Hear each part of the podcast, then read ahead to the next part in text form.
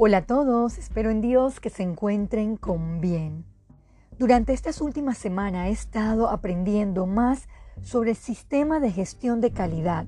Es una filosofía de trabajo bajo procesos en la cual cada persona debe asumir responsabilidades. ¿Qué enseña la Biblia sobre esto? El tema de hoy es asuma sus responsabilidades. Acompáñenme al libro de Romanos 14, versículo 12. De manera que cada uno de nosotros dará a Dios cuenta de sí.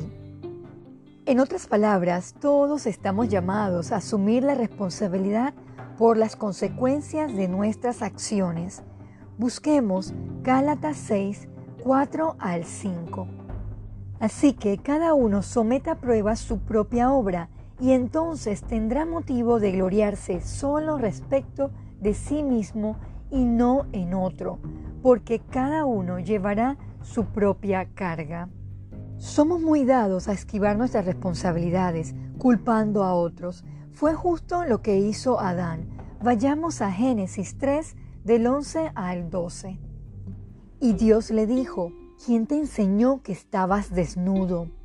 Has comido del árbol de que yo te mandé, no comieses. Y el hombre respondió, la mujer que me diste por compañera me dio del árbol y yo comí. Somos igualitos en nuestro andar. No queremos asumir nuestras responsabilidades y corregirlas, sino que buscamos un responsable, lo que sea para justificarnos nosotros mismos. Fíjese la respuesta de Eva en Génesis 3:13. Entonces Jehová Dios dijo a la mujer, ¿qué es lo que has hecho? Y dijo la mujer, la serpiente me engañó y comí. Estos son ejemplos bíblicos que nos deben llevar a la reflexión antes de tomar cualquier decisión. Dios nos pide que seamos responsables, aunque después haya consecuencias. Leamos también Gálatas 6, versículo 7. No os engañéis, Dios no puede ser burlado, pues todo lo que el hombre sembrare, eso también segará. Querido oyente, nuestra responsabilidad es primeramente ante Dios.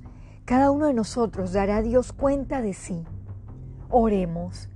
Amado Jesús, ayúdenos a reflexionar sobre si estamos huyendo de nuestras responsabilidades para no encararlas y corregir lo que está mal y en contra de su voluntad que buscamos siempre su consejo sabio en su palabra.